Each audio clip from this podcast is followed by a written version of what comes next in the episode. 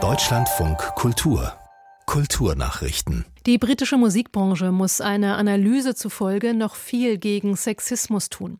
Frauen würden routinemäßig unterbewertet und diskriminiert. Sie seien sexualisiertem Missbrauch ausgesetzt und würden nicht genug gefördert, heißt es in einem Bericht des Parlaments in London. Täter würden dagegen weiter vom System und ihren Kollegen geschützt. Der Parlamentarische Frauen- und Gleichberechtigungsausschuss spricht eine Reihe von Empfehlungen aus. Zum Beispiel sollte die Regierung verbieten, dass in Fällen von sexuellem Missbrauch Verschwiegenheitserklärungen genutzt werden. So ein Verbot könnte auch rückwirkend für bereits unterzeichnete Vereinbarungen gelten, schlägt der Ausschuss vor.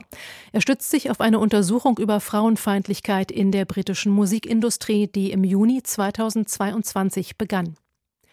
Die mögliche Existenz einer Aussichtsterrasse für den römischen Kaiser Augustus sorgte lange Zeit für Debatten unter Historikern. Nun sei der Beweis erbracht, berichtet die Zeitung La Repubblica. Demnach wurde bei Grabungen eine mehr als 100 Quadratmeter große Terrasse über einem fünfstöckigen Arkadenbau auf dem Palatinhügel überhalb, oberhalb des Forum Romanum entdeckt. Von dieser Terrasse aus habe Augustus das Zentrum des römischen Weltreichs überblickt, sagte der Archäologe von der römischen Sapienza-Universität, der die Grabungen leitete. Die staatliche Uni gilt als weltweit führend in der Archäologie der Antike. Als einzige Universität in Italien hat sie einen eigenen Etat für wissenschaftliche Ausgrabungen. Für rund 25.000 Filmschaffende in Deutschland läuft die entscheidende Runde im Tarifstreit mit den Arbeitgebern. Zum Auftakt gab es in Berlin eine Demonstration unter dem Motto Ohne uns kein Film.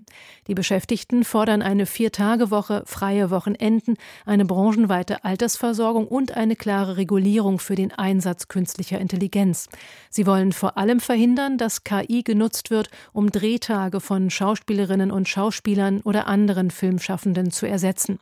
Die Gewerkschaft Verdi und die Schauspielgewerkschaft BFFS betonten vor den Tarifverhandlungen noch einmal, dass sich auch in der Filmbranche ein deutlicher Fachkräftemangel abzeichne. Darum seien gute Arbeitsbedingungen umso wichtiger. Mit dem Filmmusical Der Zauberer von Oz wurde Judy Garland 1939 weltberühmt und mit ihr auch die rubinroten, paillettenverzierten Schuhe, die sie trug. 2005 wurden die Schuhe aus einem Museum in Michigan gestohlen. Erst 2023 kam es dann zu einer Anklage wegen Diebstahls gegen den Verdächtigen Terry John Martin. Er bekannte sich schuldig, aber er muss nicht ins Gefängnis, entschied jetzt ein US-Gericht. Denn der 76-Jährige ist krank und lebt wohl nur noch wenige Monate. Während des Prozesses sagte seine Verteidigung, Martin habe sich damals zu einem letzten Coup überreden lassen. Irrtümlicherweise ging er offenbar davon aus, dass die Schuhe mit echten Juwelen verziert sind.